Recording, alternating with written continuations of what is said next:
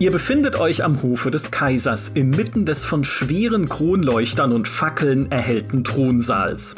Die blassen Sonnenstrahlen der Abenddämmerung fallen durch die altvorderen Bleiglasfenster auf die versammelten Würdenträger.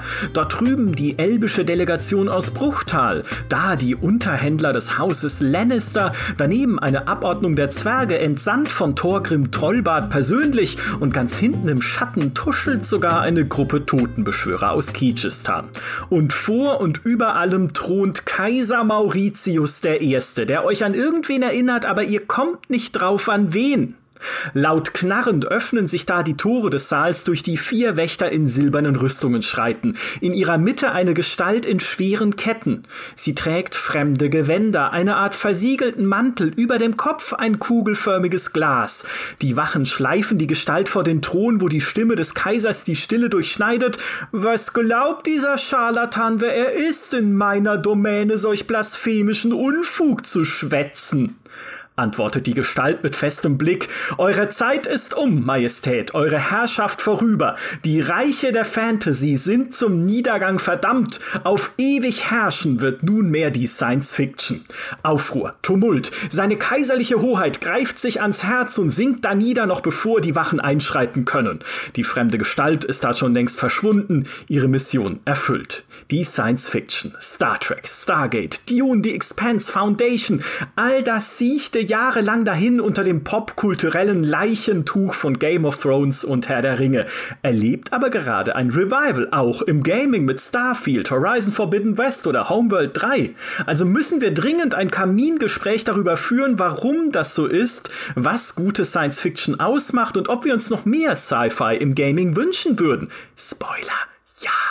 Mein Name ist Graf Harkonnen. Mir zugeschaltet ist natürlich der Botschafter von Centauri Prime. Herzlich willkommen, Peter Bartke. Salve. Unser Gast ist Industriedesigner, hat schon mehrmals mit uns im Podcast über Design und fremde Welten gesprochen und ist dem Vernehmen nach auch der Science Fiction nicht ganz abgeneigt. Die GameStar Community kennt ihn als Paw. Herzlich willkommen, Georg. Tegmatik Schalmet. Hallo. Das war aus Stargate, oder? Jawohl. Ich wusste es, ich wusste es, Paul, weil ich habe jetzt extra nochmal nachgeguckt. Der letzte Podcast, den wir über das Thema Science Fiction aufgezeichnet haben, war aus dem Jahr 2019 mit Maurice, Dimi und mir und einem sehr, äh, also ich weiß ja nicht, ob er die Figur des Kaisers im Einstieg irgendwie interpretiert hat. Da steckt viel Tiefe drin, sage ich mal. Aber Maurice wirkte sehr verloren damals in diesem Podcast. Und ich habe jetzt extra nochmal nachgeschaut. Von dir war ein sehr langer Kommentar direkt unter diesem Podcast mit einer Liebeserklärung an Stargate. Warum Stargate? Weil Stargate einfach äh, so wie, wie Star Wars ja auch immer so mit dieser mit diesem Trope spielt, dass es irgendwie alte Sachen ausbuddelt und die dann nochmal neu ans Tageslicht fördert. Und Stargate hat diese, diese Bezüglichkeit auf alte Mythologie und hinter jeder Tür steckt irgendwas, oder hinter jedem Stargate, genau, hinter jedem Stargate steckt was, was man schon kennt, aber dann doch nicht, ist einfach, es macht so ein, so ein, irgendwo zwischen Indiana Jones meets Science Fiction, ist einfach ein so schönes Konzept. Und äh, es ist auch, es wird auch irgendwie über zehn Staffeln lang wird's mir nie langweilig. Es sind immer dieselben Frotzeleien, es sind immer dieselben Charaktere, aber unterm Strich, ach, ich könnte mich, ich könnte mich nie satt, satt sehen dran. Ja. Deswegen, der, der Kosmos ist einfach auch riesig und man hätte da noch so viel mehr draus machen können, aber zusammengefasst, ja. Ja, es, es gibt ja mehr. Ähm, also auch im Gaming jetzt ist ja ein neues Stargate-Projekt angekündigt worden mit Timekeepers, einem Echtzeittaktikspiel, sowie Commandos.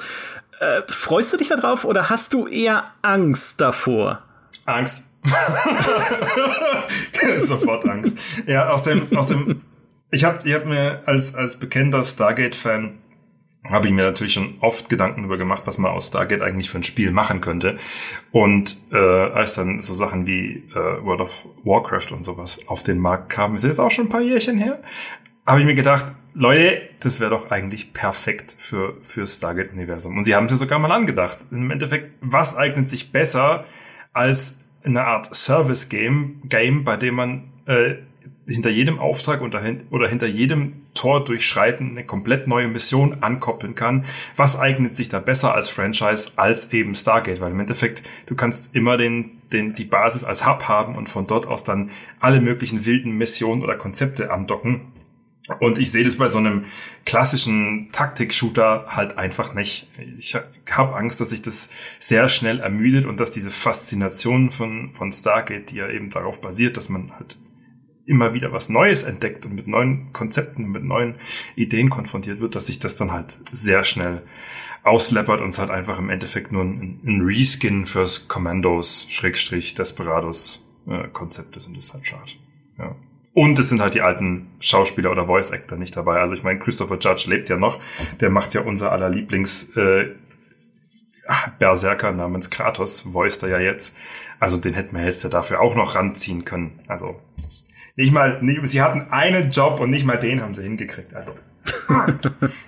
ich finde, Stargate ist ja, hatte schon so eine kleine Sonderstellung, finde ich, in der Science Fiction, weil es ja eben nicht so in der Zukunft spielt, sondern in der Gegenwart. Und es ist eigentlich lustigerweise, ja, also die Metapher ist, ist äh, real, ja, es ist ein Tor in, in diese Welt rein. Ich finde, Stargate ist auch eine super Einstiegsdroge für Science Fiction, weil du eben mit diesen Leuten anfängst, ja, das ist einfach das, äh, das Militär, ja, das sind ganz normale ähm, Leute, die halt durch diese, durch diese Stargates in eine fremde Welt, in dieses riesige Universum befördert werden, das man halt vorher noch gar nicht kannte. Und plötzlich gibt's Raumschiffe und es gibt äh, die Nanoroboter und äh, Goa'uls und was nicht alles ähm, ist so ein bisschen für mich so das Gegenkonzept zu vielen anderen Science-Fiction-Shows, die ja erstmal eine Welt, also die, die quasi diese, die, wo du dich in der, schon in dieser neuen Welt befindest, ja. ähm, wo es halt diese ganzen Raumschiffe gibt und du bist, die, die Protagonisten sind selbst Teil davon, von dieser Welt. Ähm, und bei Stargate ist es so schön, du, weil du als, als Zuschauer ähm, erfährst das ja mit ihnen mit, ja, also du triffst halt die Goa'uld dann auch genauso zum ersten Mal wie die Leute, ähm, die in dieser Show halt äh, agieren. Das ist so ein bisschen der Gegenentwurf zu sowas wie The Expanse oder Babylon 5, ähm, wo eine ganz andere Art von Einstieg drin ist. Ja, das Harry Potter der Science Fiction, sozusagen. ja. Ja, die Einstiegshürde ist halt auch niedrig, geil, weil du fängst halt auf der Erde an und du hast auch in jeder Folge ja wieder die, diese Rückbezüglichkeit auf unsere Jetzt-Erde, also wenn wir jetzt mal streng bei der Serie bleiben oder wie sie etabliert ist.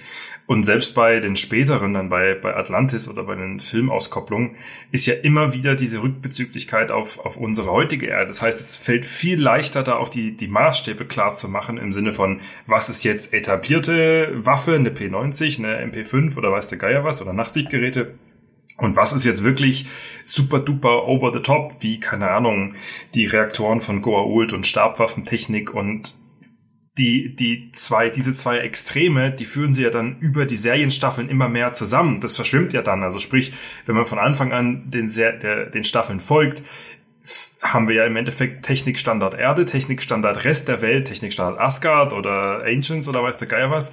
Und das wird ja dann immer mehr auf einen Nenner gebracht und dann kann der Betrachter das ja aber schon verstehen, weil er ja an seinem heutigen Ursprungspunkt abgeholt wurde. Und das ist gerade bei, bei anderen Sci-Fi-Konzepten, wie du ganz richtig sagst, oder auch bei anderen Spielen, ist es ja immer diese Einstiegshürde, dass du am Anfang so unglaublich viel Exposition hast und du erstmal erzählen musst, ja, und dann war der Planet X und der hatte den Imperator Y und dann gab's die Droge Z und die Energiequelle V und du, das steigt, das steigt der normale Betrachter ja schon aus, im Endeffekt. Auch die Expans, was ich jetzt extra nochmal nachgeguckt habe, wegen auf Bitten von, von Micha, da gibt's ja auch wie bei Star Trek am Anfang, da ist die Erde ja da, aber du merkst bei The Expanse zum Beispiel, das ist jetzt dasselbe New York oder LA oder weiß der Geier was, aber ich finde, es beißt sich dann halt mit Warp-Antrieb und äh, langer Schlaf in der Kälte, genau wie bei Star Trek, wo man dann auch die Erde sieht und sich denkt, naja, ihr düst in krank abgefahrenen Raumschiffen durch die Gegend und könnt Essen molekular aus dem Nichts hervorwirbeln, aber die Erde sieht halt immer noch aus wie die Erde bei uns heute, also.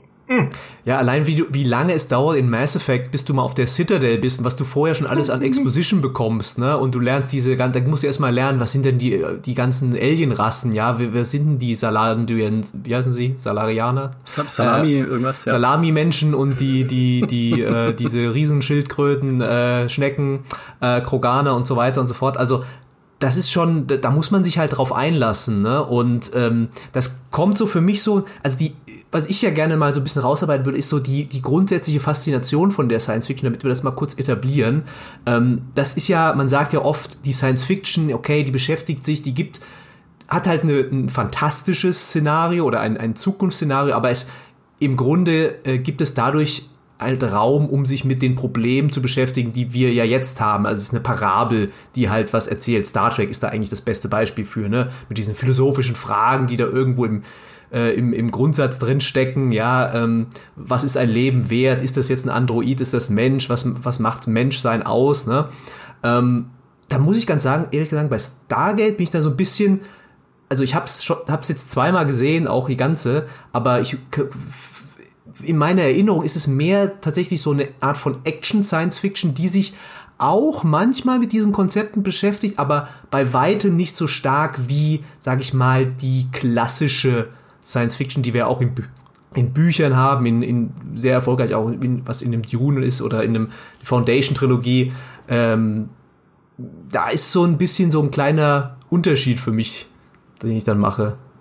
Was man nicht vergessen darf, ist, dass bei, bei Star Trek ja, äh, bei Star Trek, bei Stargate ja immer der Maßstab noch relativ klein bleiben musste. Also dadurch, dass du immer dieses Fernsehshow-Format hattest, musst du ja im Endeffekt am Anfang der Folge das Problem zeigen und am Ende der Folge muss das Problem gelöst sein. Das heißt, du hast eine, im Endeffekt netto 35 Minuten Zeit, um das Ganze abzufeiern.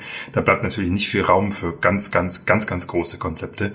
Ähm, Im Vergleich dazu hast du ja bei einem Star Trek Film äh, oder auch bei einem Star Wars Film äh, jetzt mal zwei Stunden, zweieinhalb Stunden, wo du da schon ein bisschen was, bisschen was verarbeiten kannst. Aber andererseits die, die Serien, die Star Trek Serien, äh, haben ja da das, dasselbe Scaling von der, von der Story und von der, von den Problemen her wie bei, wie bei Stargate jetzt auch. Also sprich, da hast du mal, schon mal so irgendwie drei, vier Folgen, äh, die aufeinander bauen, aufbauen und dann ein großes Thema abhandeln. Aber ja, Platz für die große Philosophie der Science Fiction ist da natürlich nicht. Ne?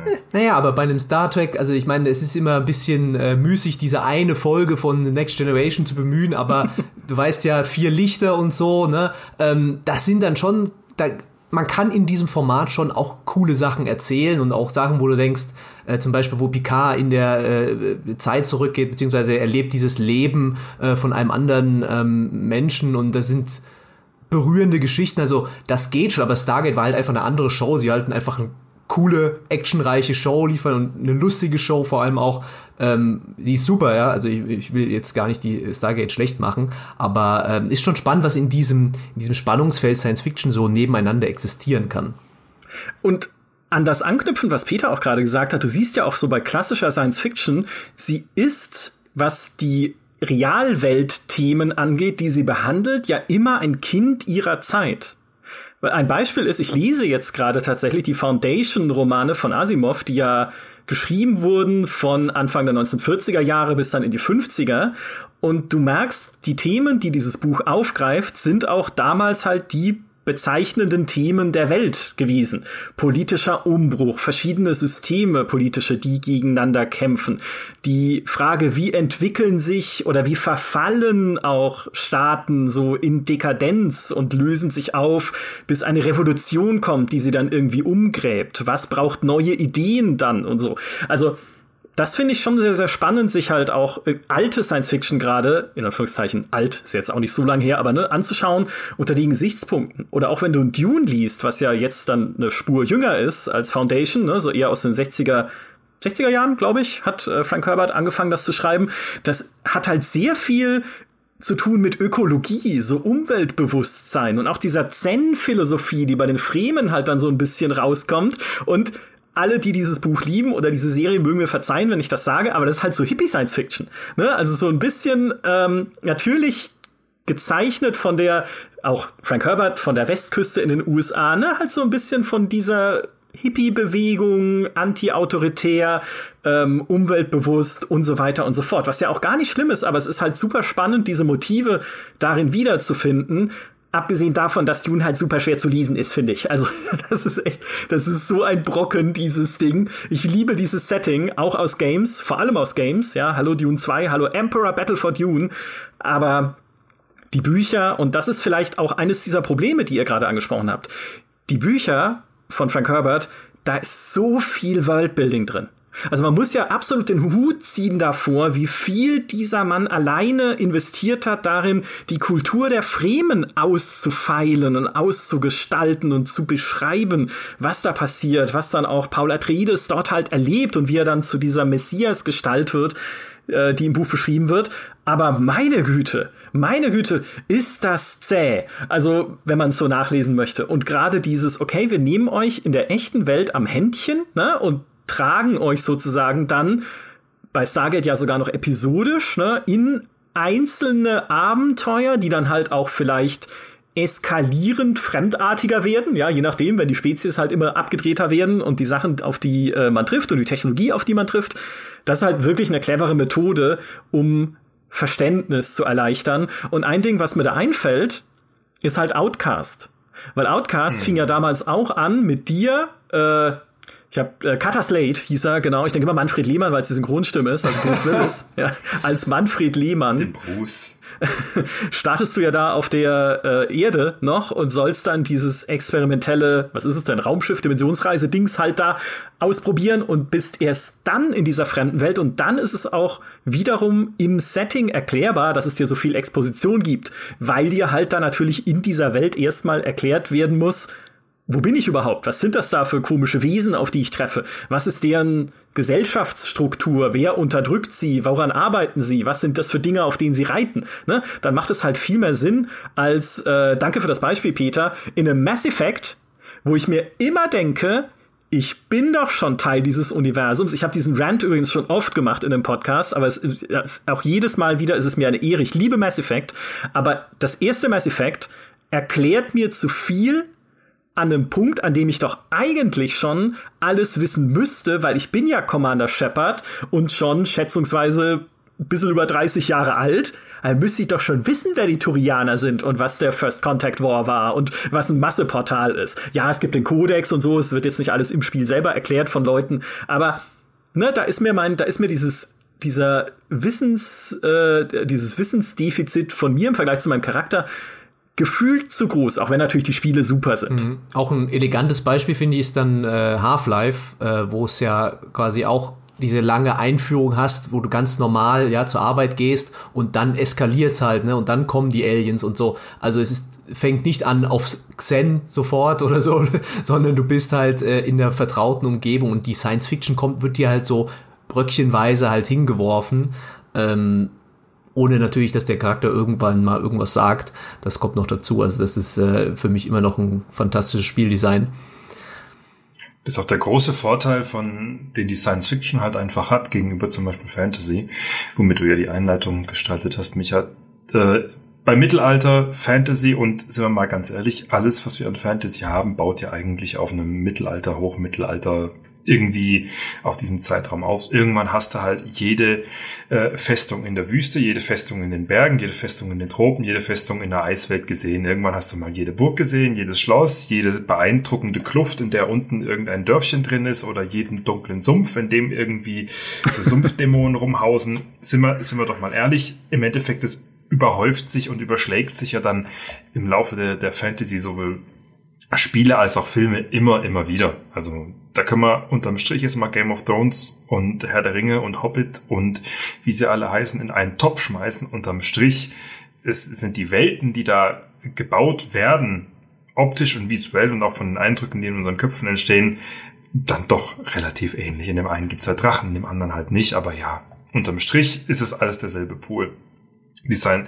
Aus dem Grund halt auch, weil, weil ähm, die Fantasy ja immer diesen, diesen Klotz am Bein hat, diese äh, Knastkugel, dass es diese, diesen Referenzmaßstab zu unserer irdischen Vergangenheitsgeschichte ja auch wahren muss. Also selbst wenn die Fantasy, und das ist auch der, der Hinkefuß, den Stargate ja mit sich schleppt, um mal den Bogen kurz zu schlagen, äh, immer wenn sie auf Kulturen rückbeziehen, die es auf der Erde gibt, müssen sie die natürlich auch in irgendeiner Form denen ja auch gerecht werden.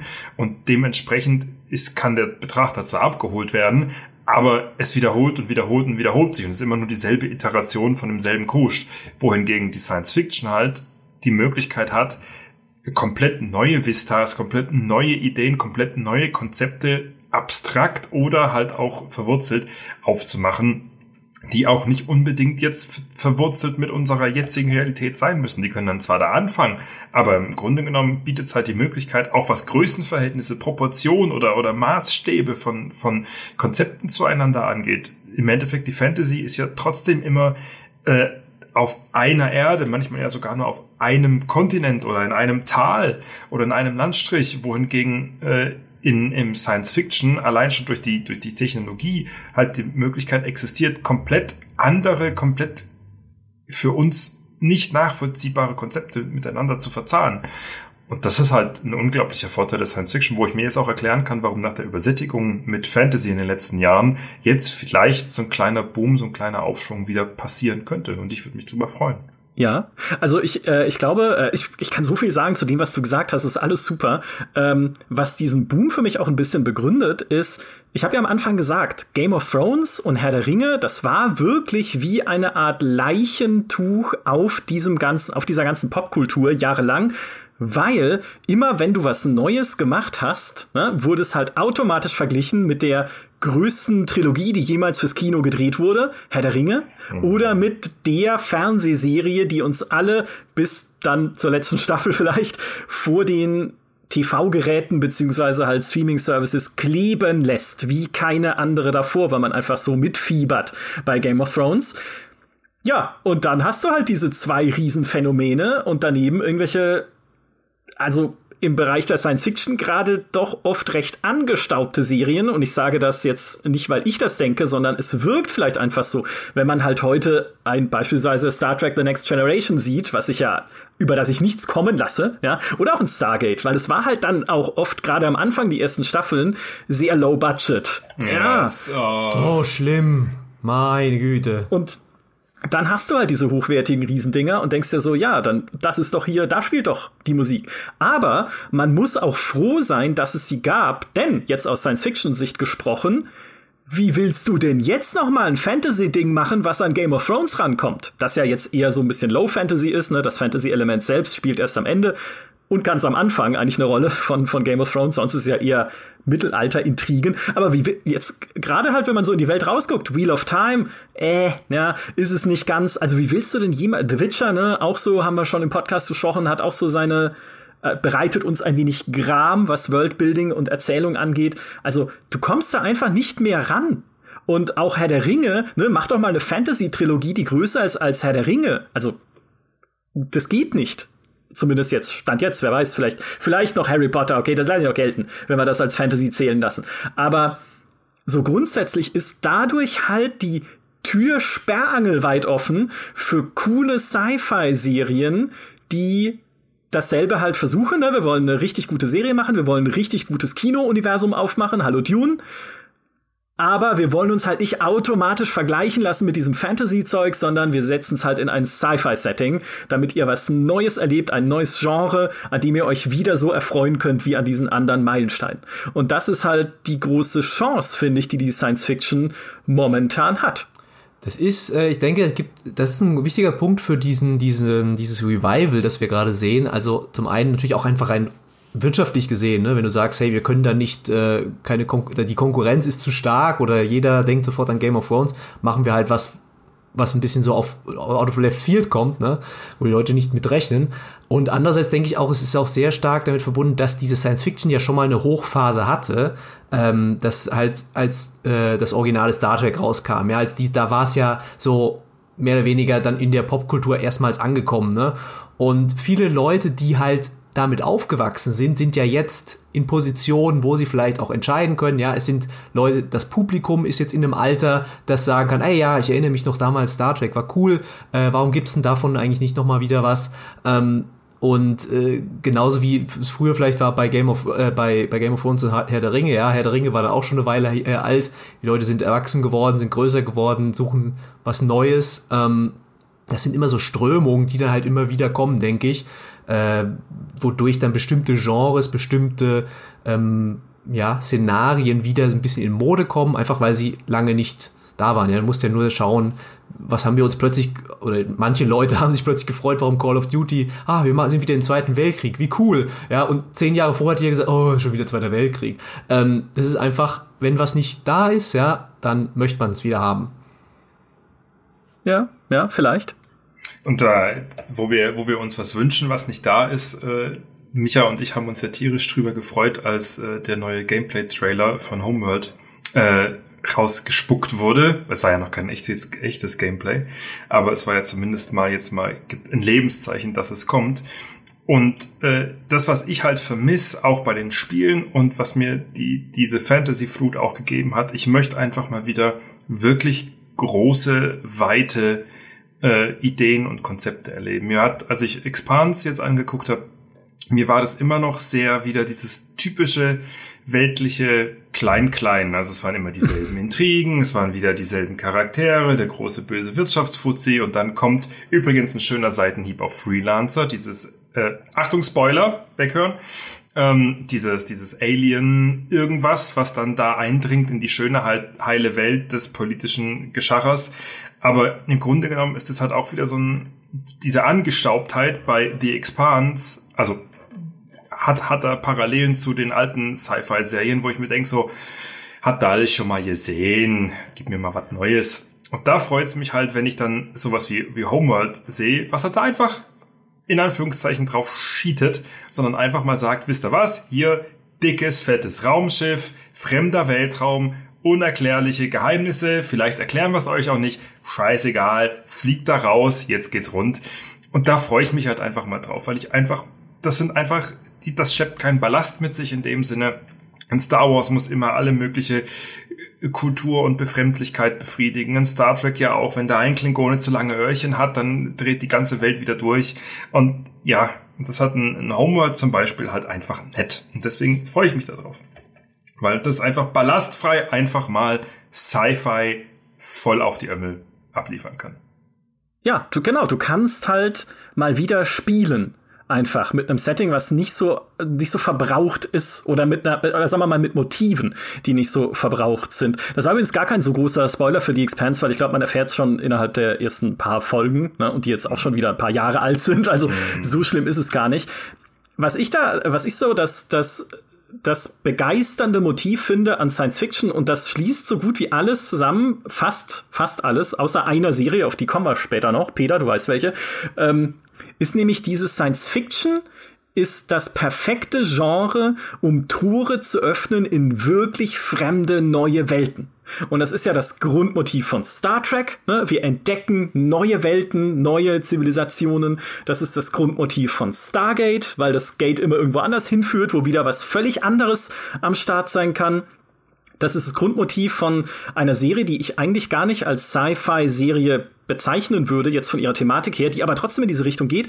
Das war damals einerseits Twilight Zone, ne, vielleicht als bisschen bekannteres Beispiel, und aber eins, was ich viel mehr geschaut habe, nämlich Outer Limits. Outer mhm. Limits, die unbekannte Dimension, was so eine episodische Serie war über Themen wie künstliche Intelligenz, außerirdische Parallelwelten, Robotik, Gentechnik, immer einzelne abgeschlossene Episoden, das hatte keine übergreifende Story, aber es hatte immer einen kleinen Twist am Ende vor allem, ne? Und man wusste nie, wie es ausgeht, weil manchmal stirbt irgendwie der Hauptcharakter, manchmal überlebt er, manchmal dreht sich am Ende alles völlig auf links.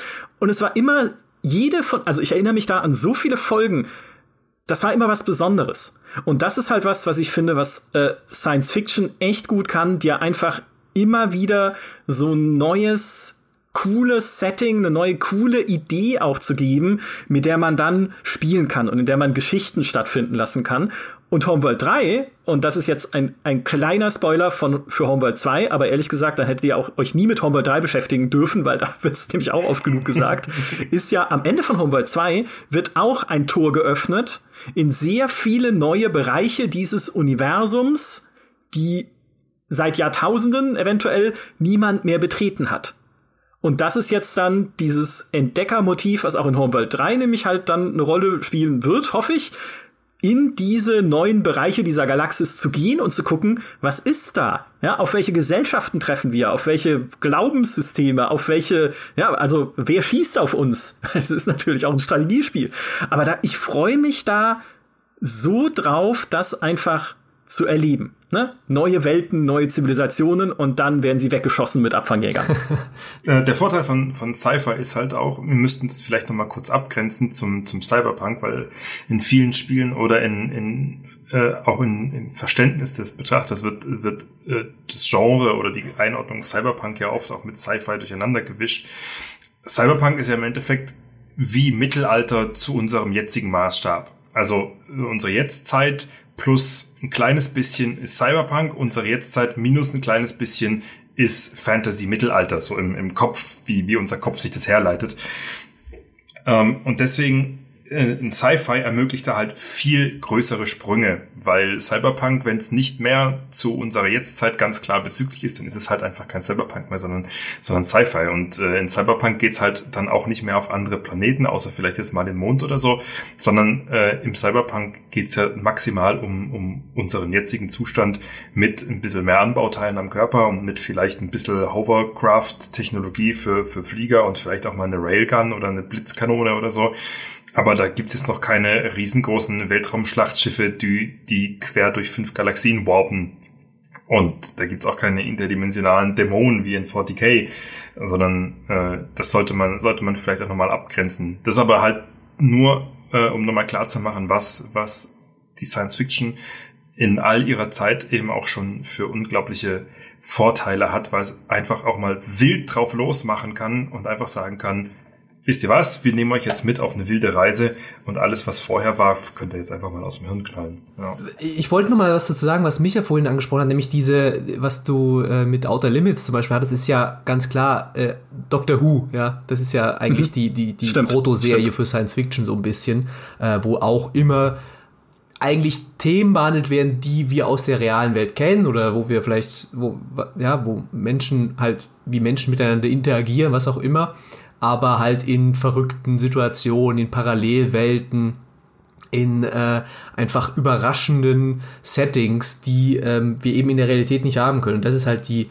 die große Stärke, sage ich mal, von äh, Science Fiction, dass es dir eben so eine so eine Leinwand gibt, wo du eigentlich alles machen kannst, ja. Also ich habe gerade mal überlegt, was für coole Science-Fiction-Bücher ich noch kenne. Und wenn ich darüber überlege und wie verschieden die halt sein können, ja, du kannst ein Enders Game, was halt einen sehr spannenden äh, Blickwinkel dir darauf gibt, was ist eigentlich, ähm, ja, was machst du da eigentlich, was ist eigentlich die richtige Sache, die du, äh, die du machst, ist das, was, was ich da tue, eigentlich äh, korrekt, ja, ähm, und das, dann gibt's noch Nachfolge davon, die halt wirklich mit diesem Konzept noch weitergehen und davon äh, über erzählen, wie man mit Schuld umgeht, ja, und haben aber da und da geht's halt darum, dass du eine riesige irgendwelche Insekten, eine Insektenrasse triffst, die die ganz anders funktioniert als Menschen, ja, oder äh, Hyperion von Dan Simmons, was so also wirklich, dieses Buch hat mich so verblüfft, weil es so vollgepackt ist mit coolen Geschichten, die du nirgendwo anders liest ähm, und alle mit einem mit einem Element verbunden, das so ein bisschen Richtung Horror geht, aber echt, da geht es um Unsterblichkeit, ähm, super spannend. Und dann noch ein, ein anderes Buch, was ich auch noch dran denken musste, war, ähm, the, was war das? Die The Forever War heißt es, glaube ich, ähm, wo es darum geht, wie wir, wenn wir wirklich reisen würden zwischen den, den Planeten, ja, wie die Zeit uns eigentlich ein, ein Schnippchen schlagen würde, weil ja alles äh, durch die Realitätstheorie man äh, zum Beispiel unterschiedlich schnell altern würde, ja, wenn man jetzt äh, unterwegs ist äh, in, seinem, in seinem Raumschiff. Und äh, ich will das auch nicht spoilern, es ist zwar schon super alt, aber es ist ein fantastisches Buch. Wenn du dann am Ende halt diese Situation hast, wo die Leute, die die ganze Zeit gekämpft haben in diesem Krieg gegen eine Alien-Spezies nach Hause kommen und da sind äh, ja ein paar Jahre vergangen, ähm, das ist das ist sowas, das kannst du nirgendwo anders bringen, ja. Und das ist so eine so eine profunde äh, hat so ein, so ein Potenzial für profunde Erkenntnisse, ja, für Emotionen, äh, für Sachen, und da denkst du, ja, da, da nehme ich was auch für mein eigenes Leben vielleicht sogar mit, ja, ähm, wenn ich halt sehe, wie Picard äh, heult, während er die Flöte spielt, ja. Das ist äh, erstaunlich, was für eine Bandbreite drin ist, denn da sind natürlich auch geile Raumschlachten, ja, gibt es auch, ja. Ich liebe Deep Space Nine, äh, wenn da einfach mal im Dominion-Krieg wild rumgeschossen wird. Das sieht toll aus, das ist, das ist ja ein ganz anderes Bedürfnis, das da erfüllt wird, ja, äh, coole Effekte, es explodiert, äh, es wird gekämpft. Andererseits hast du dann halt auch Episoden, wo äh, ja Benjamin Sisko darüber nachdenkt, was er bereit ist für diesen, äh, für, den, für, das, für den Sieg zu opfern. Also echt sehr, sehr, sehr schön.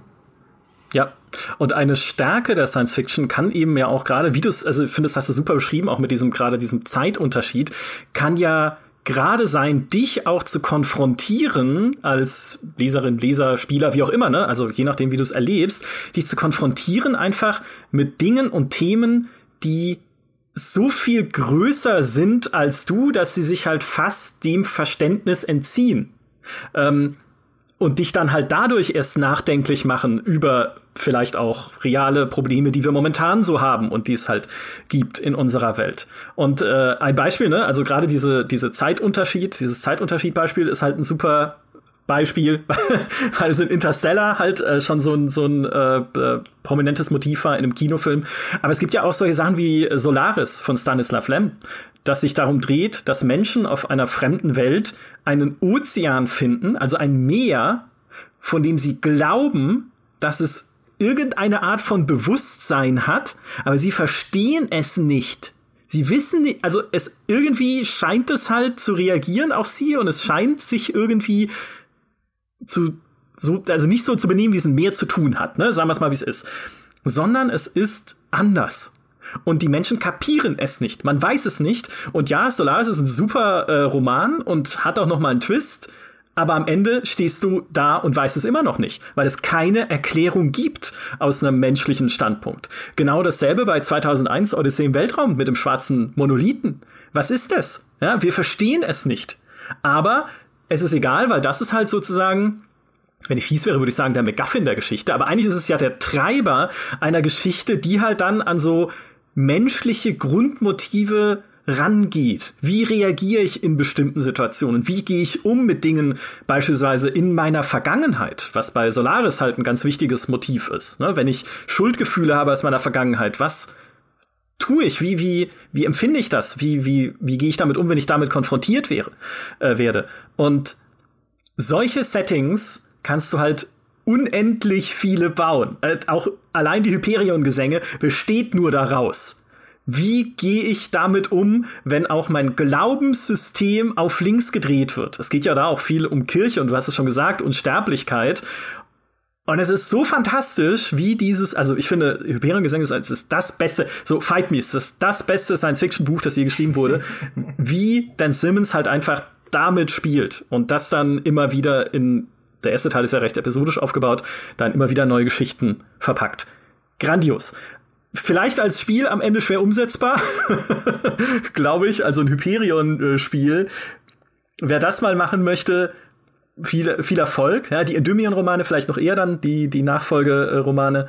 Aber ja, das, das wird auf jeden Fall hart. Aber das ist halt diese eine, das ist bei Star Trek ja noch nicht mal so ausgeprägt, finde ich, weil bei Star Trek ist ja sehr, sehr echtweltbasiert, sage ich jetzt mal, in dem, was man erlebt. Jetzt auch dieser, äh, so sehr ich DS9 äh, liebe, dieser Krieg zwischen Föderation und Dominion ist ja eigentlich wie ein Krieg in der echten Welt nur mit Raumschiffen. Aber gerade wenn es halt dann wirklich diese, diese großen Motive, diese existenziellen Sachen geht, das ist halt dann Science Fiction pur, finde ich. Das ist so die, so die, die alten, ne, die das so geschrieben haben damals. Ja, was ist Identität? Äh, ja, wie verhältst du, wie, wie sind die wenn, mit den Robotern? Ja, wenn du äh, Asimov, äh, die Bücher von ihm sind halt auch große Klasse. Ähm, wann ist man was, wann ist man ein Mensch? Ja, das sind äh, natürlich Konzepte, die super spannend sind und in der Science Fiction halt auch immer wieder aufgegriffen werden, ja. Ja. Was mich jetzt interessieren würde, ist, wir sind ja Gamer hier in dieser Runde, glaube ich. und für mich liegt eine Begeisterung für Science Fiction eigentlich schon sehr nahe, wenn man sowieso Gaming begeistert ist, weil Gaming-Begeisterung ist immer auch eine technische Begeisterung weil du natürlich halt, ne, also Spiel ist ja nicht nur Storytelling, sondern Spiel kann ja auch Grafik sein, Technik, tolle neue Konsole, toller neuer PC, ich schraube mir eine neue Grafikkarte rein. Da schwingt schon immer natürlich auch so eine technologische Sache mit, wenn man nicht die Oma ist, die Candy Crush spielt. Und für mich gehört beides von Anfang an zusammen. Und ja, nicht nur für mich, sondern auch jetzt Gaming historisch betrachtet, eins der allerersten Spiele, die mehr waren als äh, es leuchten drei Dioden an irgendeinem schwarzen Kasten, war ja Star Trek. Ein ein sehr prototypisches frühes Star Trek-Spiel auf dem SDS Sigma 7. Das war ein Rechner mit der, mit einem Bruchteil der Rechenleistung eines Smartphones, aber in der Größe von einer Halle.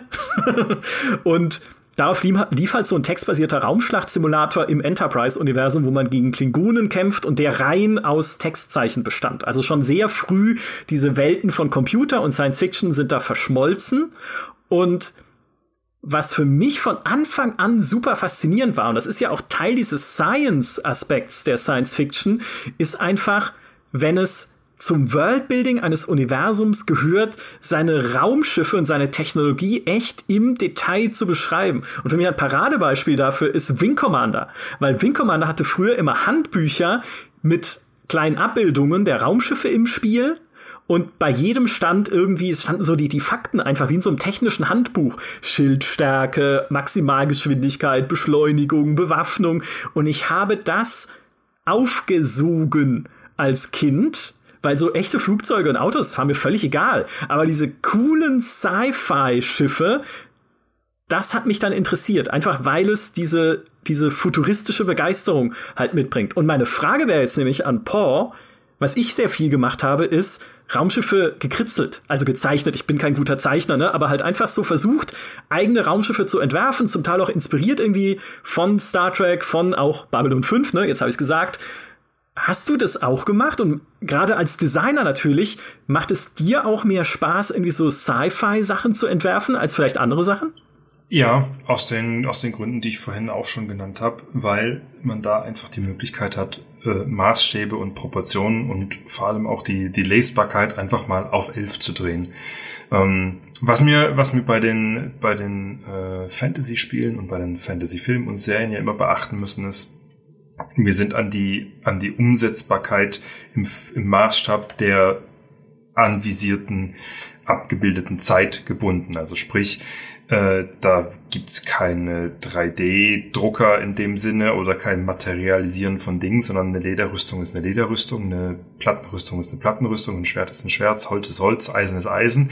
Das bedeutet, es gibt da einfach Grenzen dessen, was machbar ist und Grenzen dessen, was der äh, Betrachter in der Welt, die wir ihm vorlegen wollen, in dem nicht nur im Worldbuilding, sondern einfach auch in, in der in der Art Direction, was der Betrachter dann einfach noch nachvollziehen kann, bevor er sagt, jetzt wird's aber ganz schön weit hergeholt. Ähm, also gerade wenn man irgendwie so Fantasy-Spiele hat, bei denen dann irgendwelche ganz wilden äh, mechanischen äh, komischen, fast schon Roboter in irgendwelchen Bergen äh, eingebaut sind. Also Zwerge, ich gucke euch an im, bei Tolkien. Also Loren und Lifte, okay, und Wasserwerke, aber wenn, wenn dann quasi im Endeffekt ein Zwerg bloß einen Hebel umlegt und dann werden 50.000 Schwerter von Hand gebastelt, dann wird es langsam ein bisschen, ein bisschen abgefahren. Und in der Science Fiction kannst du das halt machen.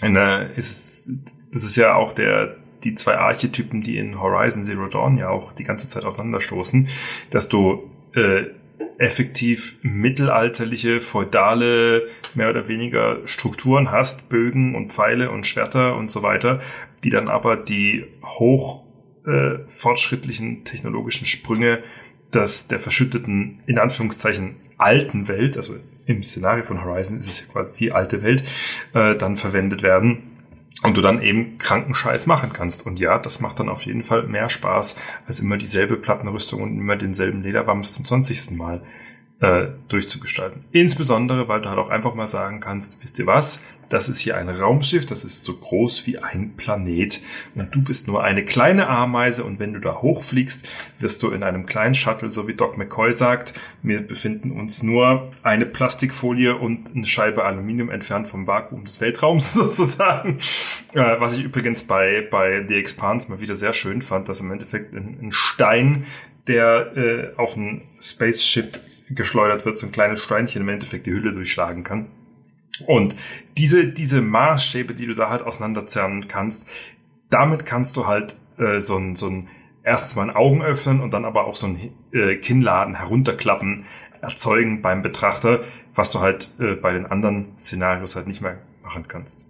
Was auch im Übrigen der große Vorteil und die große Faszination für mich darstellt bei Warhammer 40k, weil es eben effektiv Science Fiction mitnimmt, mit den ganzen wilden, abstrakten Konzepten von Science Fiction, große, große Planeten, zerstörende äh, Schlachtschiffe und Schlachten und Warp-Antriebe und Riesenraumschiffe und Laserwaffen und äh, Nova-Kanonen und Space Marines. Aber gleichzeitig halt auch Magie mit den Psykern und dann, also es schmeißt halt mehr in einen Topf, als es die anderen je für sich immer könnten. Ja, aber das findest du gut. Ja, das finde ich, das finde ich tatsächlich gut, weil es eben eine große Spielwiese eröffnet. Du kannst, du hast dann effektiv einen, einen Magier in Anführungszeichen, der auf einem Holo irgendwas durch die Gegend schwebt und gekleidet ist in eine Rüstung, die aus dem 16. Jahrhundert äh, stammen könnte. Und das eröffnet halt eine riesengroße Spielfläche. In dem Sinn. Auch für den Kopf. Ja. Das finde ich, äh, finde ich sehr nachvollziehbar. Ich habe hier nur in großen roten Buchstaben in meinen Notizen stehen, man kann diese Verbindung machen zwischen Fantasy und Science Fiction, aber es wird schnell blöd, wenn man es nicht richtig macht.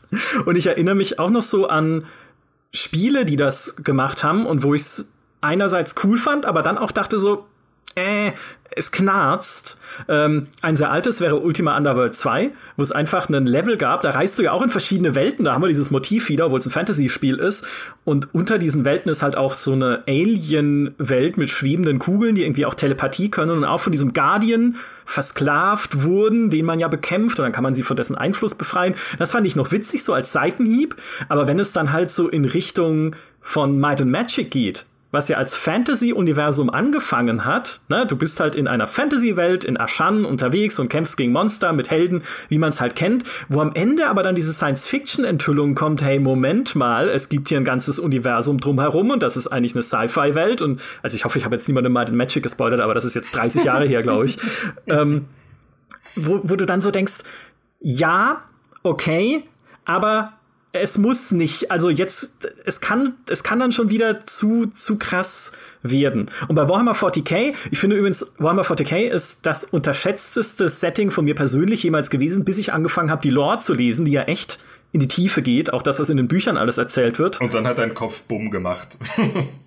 ja, dann hat mein Kopf Bumm gemacht, aber was ich immer noch ein No-Go finde, ist Orks in Science-Fiction-Settings. Die gehören da nicht hin. Aber ich denke ja auch zum Beispiel, dass Milchreis ein Fehler ist, weil Reis ist nicht süß. so denke ich. Das, äh, die Orks sind für mich der Milchreis der Fantasy, äh, der Reis der Fantasy. Die haben da zu bleiben, wo sie sind. Ja gut, Elex hat zumindest keine Orks, aber es ist auch eine seltsame äh, Kombination aus Fantasy und, und äh, Science Fiction da gibt es ja auch geteilte Meinungen drüber. Die einen finden es total blöd, die anderen sagen, hey, ist doch cool. Äh, ich bin da eher so in der zweiten, zweiten, äh, im zweiten Lager, äh, weil es sich so ein bisschen das Beste rauspickt von beiden Sachen, ja. Coole Schwerter, aber Jetpack, äh, was weiß ich, Magie, aber auch eine Plasmagewehr, ja. Also irgendwie funktioniert es bei dem Spiel tatsächlich. Ja, äh, man kann es ja auch cool machen. Ne? Also wenn man zum Beispiel, ich, Achtung, ich spoilere jetzt Inversion, einen Deckungsshooter von 2012 auf der PlayStation 3. Also kein Spiel, das ihr spielen werdet und auch kein Spiel, das ihr spielen solltet, denn es war nicht gut. Aber ich spoilere es, weil es einen sehr interessanten Story-Twist hat. Das ist nämlich, also eigentlich ist es wie Gears, Gears of War in, äh, sagen wir mal, mittelmäßig, was man da spielt. Und es beginnt als äh, du bist ein Cop in einer Stadt mit so diesen typischen Cop-Monologen. So dieses, ja, es ist eine dreckige Stadt, aber meine Waffe ist noch dreckiger. Oder so irgendwie, wisst ihr schon, so Film Noir-mäßig. und, ja. Film Noir. und dann wird aber diese Stadt angegriffen von so einem Barbarenvolk und dann tauchen da auch so Schwerkraftanomalien auf, dass Sachen plötzlich nach oben fallen und die Menschen dort werden halt abgeschlachtet von diesen Barbaren und du verstehst einfach nicht, was da passiert. Weil es diese an sich moderne, reale Stadtwelt, die da aufgebaut wurde, ne, so ein bisschen GTA-mäßig, sieht halt dann diese Stadt aus, man fährt da mal mit dem Auto durch und so. Ähm, irgendwas stimmt da nicht. Und dann findest du raus, später, und wie gesagt, das ist jetzt der Spoiler, aber ihr werdet es nicht spielen und es ist auch ausdrücklich keine Empfehlung, außer für Fritz, weil Fritz ist der einzige Mensch auf der Welt, der es mochte. Du findest raus, diese Stadt, in der du deinem Cop-Dasein nachgegangen bist, ist nur eine kleine, eine, so eine Art Kapsel, so, so, eine, so eine Kuppelwelt und Teil eines riesigen Raumschiffs mit noch mehr Kuppelwelten und aus einer davon kommen diese Barbaren, aber es gibt noch ganz viele mehr. Und das dreht halt dieses komplette Setting auf links. Weil du, ja, plötzlich merkst du, okay, wir sind hier auf einem Raumschiff, wir wussten es nicht. Irgendwie wurde das, es sagt auch, also ich verstehe auch ehrlich gesagt nicht, wie man das nicht merken kann, weil die Stadt endet halt dann an dieser Kuppel, aber irgendwie sagt dann der Hauptcharakter auch noch so, wie konnten wir das nicht merken? ja, das, fra das frage ich mich auch, ne? Weil wenn irgendwo dann eine Kuppel ist, wo man den Weltraum sieht, hätte sie ja vielleicht mal draufkommen können, das ist Freunde. Das gleiche Problem wie mit, warum liegt hier Stroh? ja, genau, genau. FSK 18, ja. Genau, aber ich fand diese, also dieser Twist ist halt cool und ich, solche Twists liebe ich, weil es dich halt, da sind wir wieder an dem Punkt, da abholt, wo du halt, weiß ich nicht, was du halt kennst, ne? Wo du denkst, okay, ich habe hier äh, sichere Erwartungen an dieses Cop-Setting. Ja, ich habe schon genug GTAs und True Crimes und sonst was gespielt. Und dann ist es aber doch was ganz anderes. Und der Witz ist, in dem Spiel erfährt man überhaupt nicht, was das für ein Raumschiff ist wo es hinfliegt, weil es fliegt scheinbar automatisch, wer es gebaut hat. Also war, warum es überhaupt sich jemand diese Mühe gegeben hat, da auch diese unterschiedlichen Welten einzurichten. Und es wurde aber auch nie fortgesetzt. Ne? Noch ein Grund mehr, es nicht zu spielen. Aber ähm, auf jeden Fall ein cooler Twist. Und äh, entwickelt wurde es von Saber Interactive, die jetzt zur Embracer Group gehören, zur Mutterfirma von THQ Nordic. Sie arbeiten momentan an einem neuen Painkiller, aber danach könnte man ja drüber nachdenken, auch mal Inversion ja, vielleicht einfach neu zu machen, ne? vielleicht nochmal neu aufzulegen.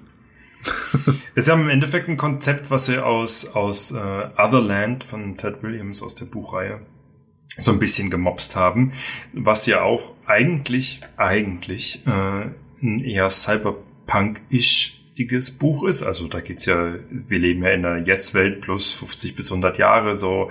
Es gibt immer noch Atombomben und es gibt Hovercrafts, aber es gibt halt auch Brain Shunts und äh, das, äh, die, die Online-Welt kann das Echtleben beeinflussen und vice versa. Aber es gibt da halt dieses Stargate-mäßige Paralleluniversum im Inneren des Netz auf quasi so eine Art innerem Netzwerk, wo keiner reinkommt, wo dann eben auch äh, Science-Fiction-Fantasy-Konzepte wild durcheinander gewürfelt werden, am Anfang noch in sich geschlossene Welten und Konzepte sind, wo man denkt, so, ja, okay, Zaubererwelt von Oz oder hier irgendwie antikes Mesoamerika.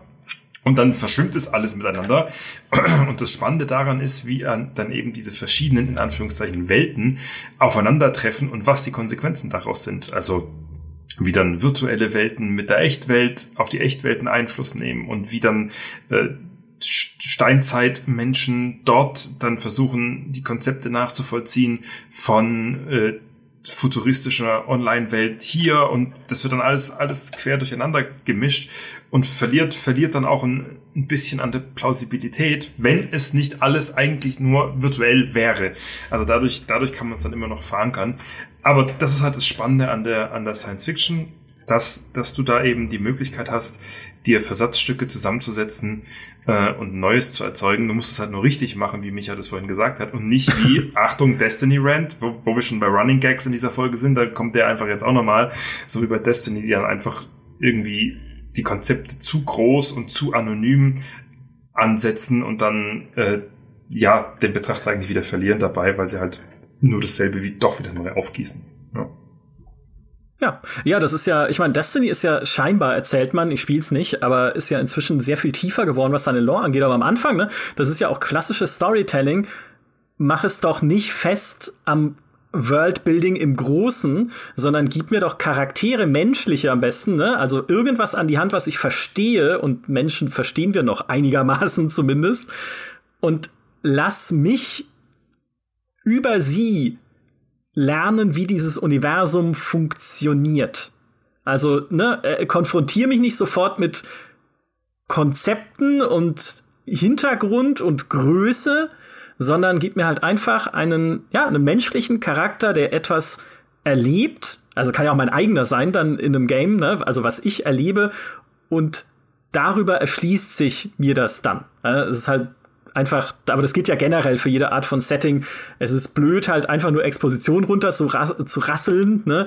sondern versuch halt eine Geschichte daraus zu machen und am besten noch eine relevante Geschichte, die mich halt irgendwie vielleicht sogar nachdenklich macht oder die mir zumindest halt irgendwie die mich emotional halt zumindest irgendwie anspricht und nicht nur, das da ist übrigens der Feind. Und der Feind sind schwarze Dinger. Also schieß drauf. Okay, okay, okay. Ich merke schon, wo das hinläuft. Du willst unbedingt über Babylon 5 reden, oder? Weil alles, was du gerade gesagt hast, ist Babylon 5. Ja.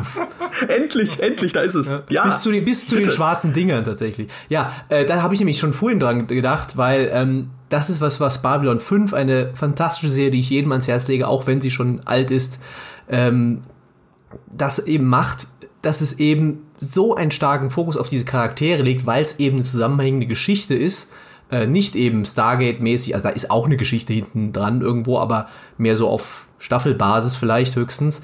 Ähm, und da ist wirklich die legen schon Grundsteine in den ersten Folgen, die halt sich erst dann drei Staffeln weiter halt wirklich dann, äh, wo dann der Payoff ist, ja, und wo dann sagst, ah ja, cool, das haben sie ja schon damals gesagt, oder diese Charaktere gehen halt auf eine Reise, oder du gehst mit ihnen auf eine Reise, ähm, und sie verändern sich so stark, aber immer natürlich, also wenn du an den ähm, äh, Alpha Centauri Botschafter eben äh, Londo denkst, ja, äh, der halt so einen fantastischen Charakter arc hat, zusammen mit äh, Jakar, seinem äh, Kollegen von den oh, Nahen, ähm, dann ist das einfach was, was sich tatsächlich in keiner, also oder ja, eigentlich in keiner anderen Serie so hatte, dieses Gefühl von ähm, Ambivalenz, von echten Menschen, beziehungsweise echten Aliens, die halt ihre Motive haben, die ihre eigenen, eigenen Platz in diesem Universum haben.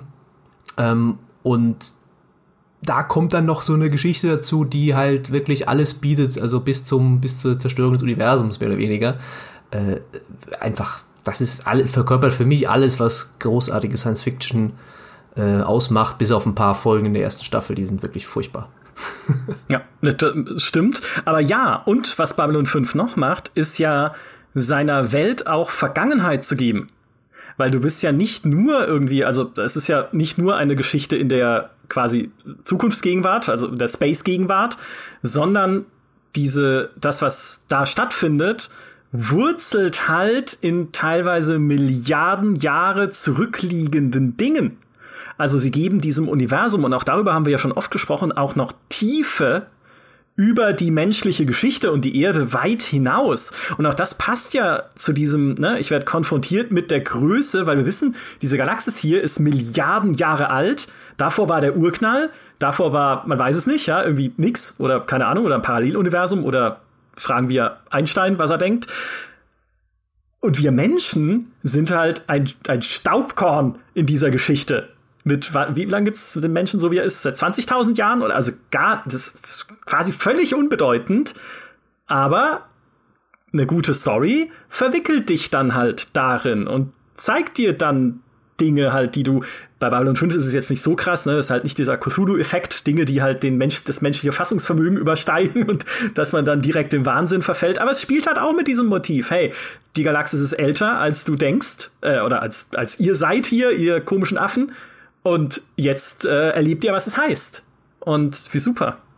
Es erwachen alte, alte Völker, ja, das ist ja auch so ein Motiv, das immer wieder kommt. Es das, ja, ob es jetzt übel ist oder äh, schlecht oder gut, aber ja, diese, diese Vergangenheit, ne, das ist ja, im Fantasy gibt es ja auch teilweise, ne, du sagst, da war ein altes Volk, sie waren so äh, fortschrittlich und so, aber jetzt sind sie nicht, gibt es nur noch Ruinen von ihnen. Ähm, das sind so, so Sachen, die halt immer wieder aufpoppen. Äh, und äh, was jetzt nicht ganz zu Babylon 5 aber ich fand, das war ein schöner Gedanke, den du vorhin ausgeführt hast mit diesem, diesem Unbekannten natürlich.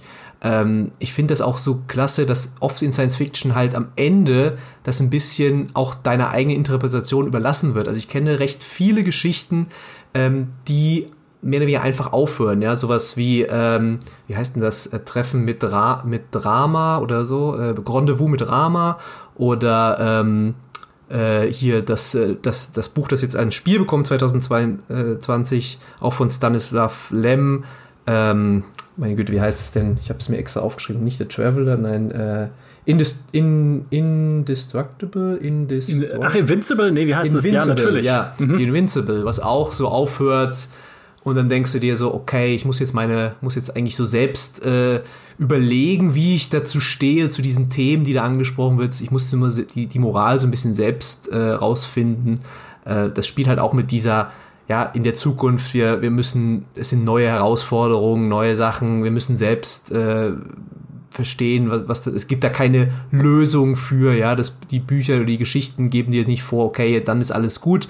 Ähm, selbst ein Mass Effect 3, ja, man kann über das Ende ja viel schimpfen, ich habe es auch schon getan, ähm, aber auch da haben sie nochmal versucht, irgendwie mit diesem Star Child nochmal was reinzubringen, wo du dir denkst, das, das entzieht sich so ein bisschen deiner, ähm, deines, deines Verständnisses, aber war halt einfach dumm gemacht, aber so, ich sag's, ich hab's jetzt gesagt, Entschuldigung.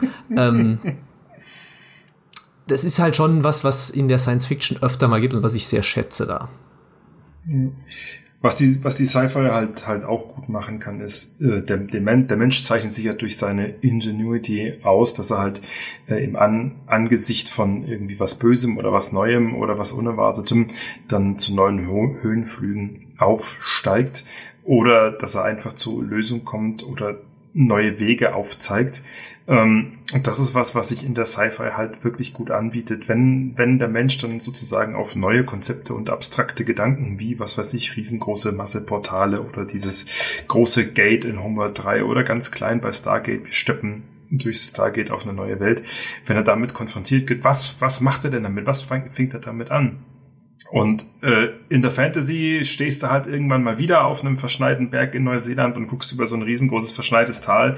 In jeder Fantasy-Serie hast du das und dann ist es halt wieder das, was du schon mal gesehen hast. Und in der Sci-Fi guckst du dann, was weiß ich, vielleicht aus deinem kleinen Shuttlefenster und hast vor dir dann ein riesengroßes planetengroßes Raumschiff und dahinter siehst du dann wabernde Nebelwelten und dann siehst du, auch wenn es totaler Bullshit war, effektiv, aber optisch optisch wirklich imposant. Die Szenen aus dem letzten, neuesten Star Wars-Film mit den zig, zwölf Trillionen Sterndestroyer in diesem Eis-Nebelfeld, die da drin hocken.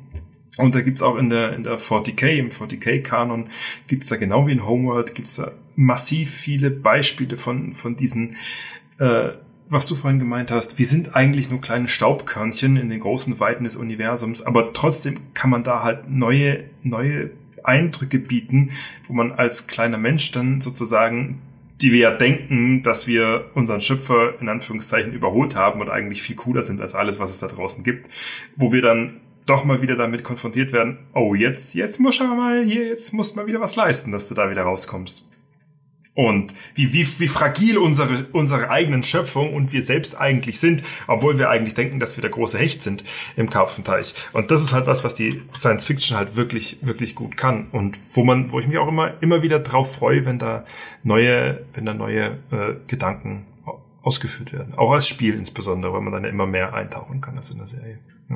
Ja, ja äh, zwei Aspekte dazu. Dieses, was du gerade erwähnt hast, dass Menschen halt auch vor Augen geführt wird, wie unbedeutend sie sind. Stanislav Lem hat mal gesagt auch, Menschen suchen keine neue Welten, äh, keine neuen Konzepte, sondern sie suchen Spiegel.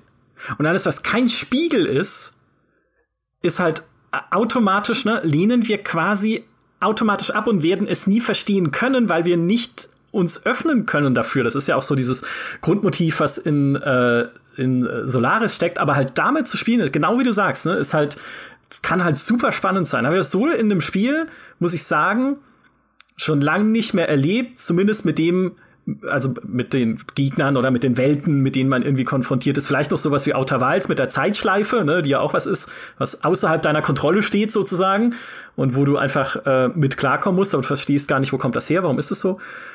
Ähm, das ist das eine. Und das andere ist, du bist ein, ein durchtriebener Hecht, weil du nämlich während, das seht ihr jetzt nicht, die ihr diesen Podcast hört, aber du hast äh, zwei Links mit uns geteilt mit Artworks, einfach Science-Fiction-Art aus dem Internet. Ähm, ich nehme die Links dann auch gerne hinterher in die Show Notes auf, damit ihr es euch anschauen könnt. Und das ist so inspirierend, einfach durch diese Bilder zu scrollen nebenher, weil natürlich, ja, man sieht halt teilweise von Halo inspirierte Sachen, teilweise ein bisschen von Dune inspirierte Sachen und so, aber man sieht immer wieder neue Welten, neue Panoramen, neue Raumschiffe, neue halt irgendwie Perspektiven und coole Sachen, dass ich sofort bei vielen dieser Bilder denke, will ich jetzt eine Geschichte drin erleben? Ne? Will ich jetzt drin spielen, ne? Ja. ja. Mach mir doch jetzt sofort ein Stargate MMO, wo ich einfach da hingehen kann. Wie du gesagt hast, ne? Stargate Worlds hieß es übrigens damals, dieses Projekt, wo dann jeder DLC ist einfach ein neuer Sprung in so eine Welt und ich äh, kann sie mir anschauen. Total faszinierend. Das finde ich bei, bei Alex ziemlich schwierig. Ähm, ihr kennt ja vielleicht Shannara, also die Bücher zu Shannara, wo, was ja im Endeffekt auch in so einer postapokalyptischen Welt spielt, wo dann die technologisierte Vergangenheit dann wie bei, bei Horizon so eine Art äh, Meta-Ebene ist, die dann immer wieder aufgegriffen und benutzt wird und weiß der Geier. Und das, das ist auch das, was ich bei, bei so Spielen wie Elex oder eben bei einem Szenario wie, wie Shannara oder dergleichen so unglaublich schwierig finde, weil du erzeugst ja effektiv nichts Neues dadurch oder machst, machst nicht, erzeugst keinen neuen Raum oder wie, wie ich gerade euch ja entführt habe in diese Bildwelten, neue, neue Konzepte, sondern du wärmst was Altes auf und versuchst da nur ranzuflanschen. Äh, das macht's halt unglaublich schwierig. Und deswegen finde ich diese, diese Abgrenzung zur, von so einer postapokalyptischen Aufwärm-Sci-Fi in Anführungszeichen, denn Elix ist ja dann auch wieder stellenweise kein richtiges Science-Fiction, weil es ja dann auch wieder so Mittelalter gibt und so eine, so eine Mischung. Also, ähm, was 40k ja tatsächlich auch macht, also da müsste man dann auch nochmal den Finger drauflegen.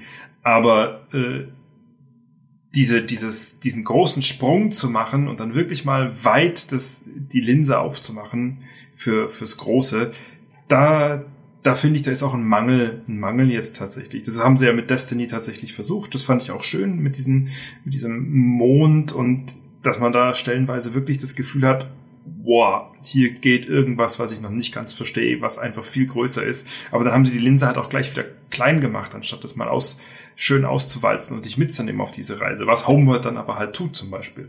Oder ein Freelancer, was es ja auch tut. Es fängt an mit der kleinen Scheißbar auf irgendeinem kleinen Scheißplaneten und dann eierst du da durchs ganze Universum. Star Citizen versucht es ja als, als Nachklapp von Freelancer mehr oder weniger genauso. Du fängst einer du hast immer wieder diesen kleinen, den Mikrokosmos und den Makrokosmos, wo du dann vor, vor explodierenden Sonnen stehen sollst nachher und die klappt die Kinder alle runter.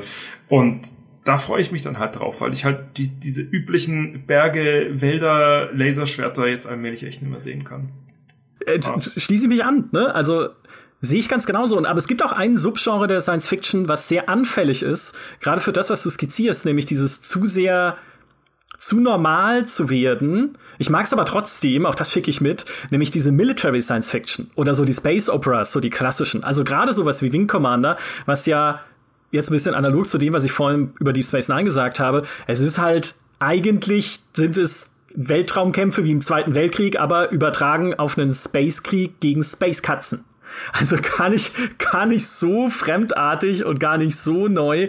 Oder auch so Bücher wie die, wie die Hannah Harrington Serie von David Webber, die ja eigentlich angelehnt ist an Großbritannien des 18., 19. Jahrhunderts mit diesem Königreich von Manticore, was zwar ein Space-Königreich ist, aber es ist halt, es ist so britisch in allem. Diese Hannah Harrington ist ja auch eine Navy-Offizierin und da geht's viel um Ehre und dem, dem Mutterland sozusagen und den Intrigen hinter den Kulissen in der Admiralität und so weiter. Das kreischt alles Großbritannien und sie kämpfen dann auch gegen so eine Art revolutionäres Space-Frankreich. Und es gibt dann natürlich auch Space Preußen und Space Japan und unzählige andere Sternenreiche. Und es ist ein cooles Universum, also ich mag das sehr gerne. Ähm, ist auch sehr besonders eigentlich schon allein dadurch, dass es kaum Aliens gibt. Also es gibt irgendwie eine außerirdische Spezies, die eine Rolle spielt in diesen Büchern, aber auch keine große. Ähm, aber es, es ist halt einfach, es ist, da fehlt für mich so dieses Ding, was die Science Fiction von frühen, auch gerade frühen Autoren, so ein Heinlein, ein Asimov, Philip K. Dick, eine Ursula K. Le Guin oder wie man sie ausspricht, oder selbst, selbst zurück zu einem Jules Verne oder einem H.G. Wells. Was sie ausgezeichnet hat, ist halt nämlich, genau wie wir es vorhin gesagt haben, diese Lust zum Experiment. Du hast ein prägendes Motiv, meistens am Anfang noch in der Kurzgeschichte, weil Science Fiction war ja auch so ein Kurzgeschichten-Setting, so damals äh, noch. Deswegen wollte ja zum Beispiel auch kein Verlag die Wüstenplanet oder das erste Wüstenplanet-Buch äh, verlegen am Anfang, weil die gesagt haben, nee, Science Fiction ist ein Kurzgeschichten-Setting und wir können jetzt nicht ein 400 Seiten Buch rausbringen mit irgendwie irgendwie einem fremden Planeten und in so einem Sci-Fi-Setting. Und diese frühen Autoren haben sich halt dann eine Idee geschnappt ne, bei H.G. Wells. Was wäre denn, wenn es eine Zeitmaschine gäbe, mit der man in die Zukunft reisen kann?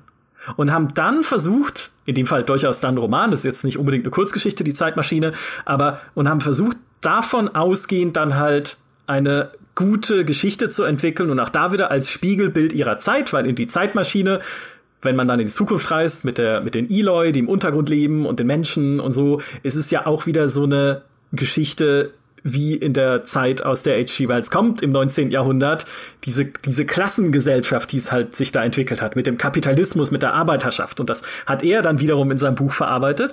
Aber das macht halt dieses Setting für mich so sympathisch. Dieses, hey, ich denke mir irgendwas Abgefahrenes aus, Zeitreisen, Flüge ins All, seltsame Waffen, schwarze Löcher, ein Ozean, der irgendwie lebt oder halt auch nicht und wir verstehen es nicht, ein schwarzer Monolith im Weltraum. Und dann baue ich daraus eine menschliche Geschichte über menschliche Themen und schau mal, wo uns das hinführt. Zum Beispiel führt uns das hin zu äh, Horizon Zero Dawn, ja, was äh, ja, finde ich genau. dieses, dieses Konzept sehr gut verkörpert, weil es auch eine, eine, wie sagt man, eine mutige Idee im Kern hat, ja, äh, wie sie die Zukunft aussehen könnte. Und dann schauen wir mal, was das für Auswirkungen hat, ja. Dann gehen wir mal wirklich jeden Schritt durch. Wie verändert sich denn die Gesellschaft vielleicht, ja? Äh, und dann gleichzeitig halt noch eine Geschichte erzählt, die ein bisschen persönlicher ist, aber ähm, das war für mich so eins der, der besseren Science-Fiction-Spiele der letzten Jahre, einfach weil es auch nicht nur, das war nicht nur ein Blockbuster, der super aussah und sich super spielte, sondern hatte halt auch eine, eine Geschichte mit Hirn. Ähm, die war halt nicht perfekt, aber äh, das, da, da war ich so, auch weil es diesen Twist hatte, ich natürlich nicht Spoiler, äh, der mich dann richtig äh, mal einmal zurücksetzen hat lassen und dachte, wow, okay, cool, das ist ja mal eine coole Idee. Ja, sie kriegen auf jeden Fall Punkte fürs Bemühen, ja. Nein, Quatsch. ähm, ich meine, ich meine, ähm, unterm Strich, unterm Strich muss die Science Fiction natürlich, also ist egal in welchem Spiel oder in welcher Serie, muss ja trotzdem immer aufpassen, äh, dass sie nicht nachher Deus Ex Machina die Lösung für irgendwelchen Scheiß oder die, die das Problem einfach so aus dem Hut zaubert.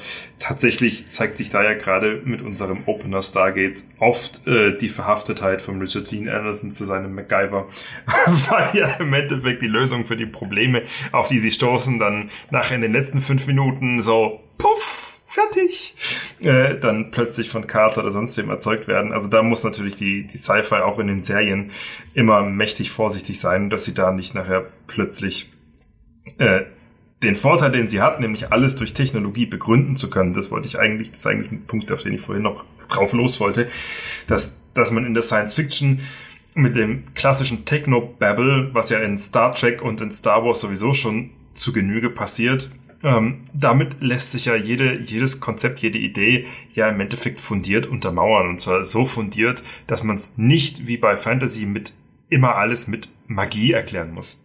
Ja, das ist so richtig.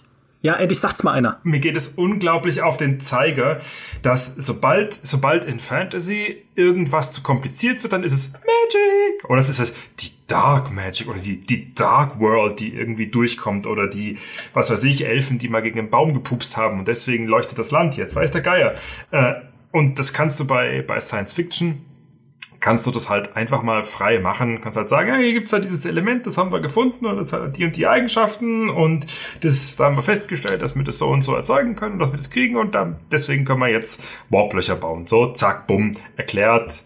Man freut sich, dass man große Distanzen zurücklegen kann.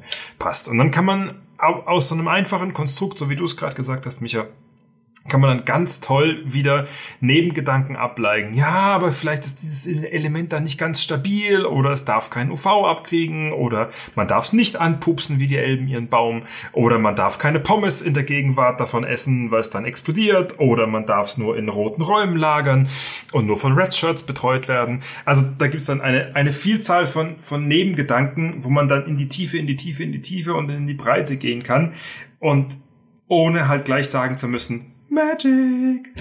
Ja, und deswegen bin ich immer sehr dankbar, je mehr Science-Fiction-Futter es gibt und wenn sich die Autoren der Spiele oder der, der Serienfilme dann auch die Mühe geben, das zu unterfüttern. Denn ich finde es immer schade, wenn, wenn wir in, in Welten steppen äh, im, in unseren Computerspielen, wo dann viele Dinge als selbstverständlich angenommen werden, ohne dann nachher zu sagen, was das soll und was das kann. Ich hätte mir zum Beispiel bei, bei Cyberpunk noch so sehr gewünscht, wenn man da mit irgendwelchen NPCs interagiert oder die quasi scannt mit seinen Cyberaugen, dass dann wirklich man so, so einen Holo-Querschnitt von ihrem Schädel angucken kann und dann sieht, was für Teile da alles eingebaut sind und was das für Teile sind. Und von da könnte ich dann vielleicht ableiten, hm, der hat so ein Augenimplantat, dann kann ich das selber kaufen oder so. Also diese Tiefe, die hat mir da so gefehlt. Und das wäre tatsächlich, das ist was, was mir an, an das Sci-Fi halt einfach Freude macht, dass es die Möglichkeit dafür gibt. Ja, äh, hoffe ich, dass da noch mehr kommt. Danke, dass du den Punkt ansprichst, weil das war auch der allererste auf meiner Liste, aber ich habe ihn auch schmählichst übersprungen, weil wir über dann über andere Punkte geredet haben, die auch sehr spannend waren. Aber Science Fiction ist das perfekte Genre für Worldbuilding. Nämlich genau aus dem Grund, den du gerade gesagt hast, Science Fiction. Im klassischen Sinne. Nicht Science Fantasy, wie Star Wars ist, ne, wo es halt die Jedi-Magie gibt, sondern klassische Science Fiction versucht, heißt ja nicht, dass es immer im Detail Sinn ergeben muss, wenn man es durchdenkt, aber versucht, wissenschaftliche Erklärungen zu finden für die Konzepte, die darin eine Rolle spielen. Bis hin zu dem Punkt, an dem Leute im Internet drüber streiten können, wie ein Phaser funktioniert in Star Trek. Ist das ein Energieding oder ist es ein Partikelding? Man weiß es nicht. Irgendwann haben sie das, glaube ich, äh, haben die Star Trek-Leute da mal ein Machtwort eingelegt, aber dann ging es trotzdem weiter. Und Star Trek an sich, auch da wissen wir aus der Fernsehserie, aber weil es halt einfach diesem episodischen geschuldet ist, wo man halt irgendwann, ne, wie du sagst, Paul, zu einer Lösung kommen muss. Auch da wissen wir, es gibt viel Space Magic, ne, wo dann halt irgendwie Sachen zusammengebastelt werden, die dann, wo man versucht dann irgendwie, dass es Sinn ergibt und dann wird es auch ein alter Witz aus Futurama, immer in so eine Echtwelt-Analogie gepackt, damit man es versteht. Also zum Beispiel sagt der Captain, richten Sie einen konzentrierten Polaron-Impuls auf den Tachyonen-Emitter Fenrich Müller. Ja? Und dann sagt Fenrich Müller, ah, sehr gute Idee, Captain. Das ist äh, so, als würde man einen Eimer Wasser auf einen Grill schütten. Und dann kapierst du halt, was es macht. Aber klar, irgendwo muss man es natürlich dann auch erklärbar halten. Also das ist so ein bisschen dieses Space Magic Ding. Und es das heißt übrigens auch nicht, ne? Gute Fantasy-Universen versuchen es auch, da mehr Tiefe und Vielfalt reinzubringen. Beispielsweise ja in einem Wheel of Time, Rat der Zeit, was Magie jetzt einfach nicht nur als, hey, Magie ist halt da und wir benutzen es, um lustige Feuerbälle rumzuschmeißen, wahrnimmt, sondern das mehr differenziert. Es gibt halt diese männliche Magie und die weibliche Magie. Mit der männlichen ist in der Vergangenheit was Schlimmes passiert. Deswegen werden Männer, die Magie nutzen, wahnsinnig. Und was steckt dahinter und was kann man tun und wie verwickelt sich das mit den Charakteren über diese ganze Buchserie hinweg? Das ist spannend. Also da finde ich, ne, schwingt ein bisschen Magic Science mit, aber Science Fiction versucht das natürlich viel regelmäßiger und besser. Ein anderer Punkt ist ja auch, ähm das war der, die andere äh, Absicht, warum ich euch diese Bilder geschickt habe. Haha. Ähm, aber unsere lieben Zuhörer können es selber nachvollziehen. Äh, stellt euch einfach nur mal vor, ihr lauft durch einen Raumschiff-Korridor. Und normalerweise sind diese Raumschiff-Korridore ja immer irgendwie, da gibt's Panels an der Wand und da gibt's Schläuche und was weiß ich, Beleuchtungselemente. Ähm, und Bodenplatten und weiß der Geier was. Das gute Beispiel vom Millennium Falcon, wo man sich dann unter dem Fußboden verstecken kann. Das bietet alles Möglichkeiten der Interaktion von uns Spielern. Die sprichwörtliche Geheimtür im Fantasy ist hat dann doch irgendwann mal ausgelutscht die dann in den Kerker führt, führt. Aber auch da bietet die Sci-Fi halt unglaubliche Möglichkeiten, durch sich selbst als Medium da neue, neue Herangehensweisen sowohl für den Spieler als auch für den Betrachter von einem Film oder von einer Serie zu, zu entwickeln. Stellt euch einfach nur mal vor, ähm, ein abgestürztes Raumschiff irgendwo und die Trümmerteile sind wild verstreut in so einem Talkessel, dann können aber trotzdem in diesen einzelnen Trümmerteilen ja immer noch Energiequellen sein und dann den Weg dorthin zu dem Haupt Trümmerfeld dann beleuchten. Und das ist eine, eine ganz tolle Spielerführung und eine ganz tolle auch, auch äh, mit dem, mit dem Blickwinkel zu spielen. Du guckst dann von oben vielleicht in den Talkessel rein und dann siehst du diese kleinen Leuchtinseln und das große brennende Trümmerfeld und dann tappst du dann näher ran, gehst in das Tal rein und dann stehst du neben so einem Leuchtelement und im Hintergrund siehst du dann halt nur das Düstere und dann 50 Meter weiter das große Raumschiff Wrack und so wirst du durch das Spiel geführt durch die Möglichkeiten, dass du halt Science Fiction hast, dass du eben kleine Lichtpartikel haben kannst.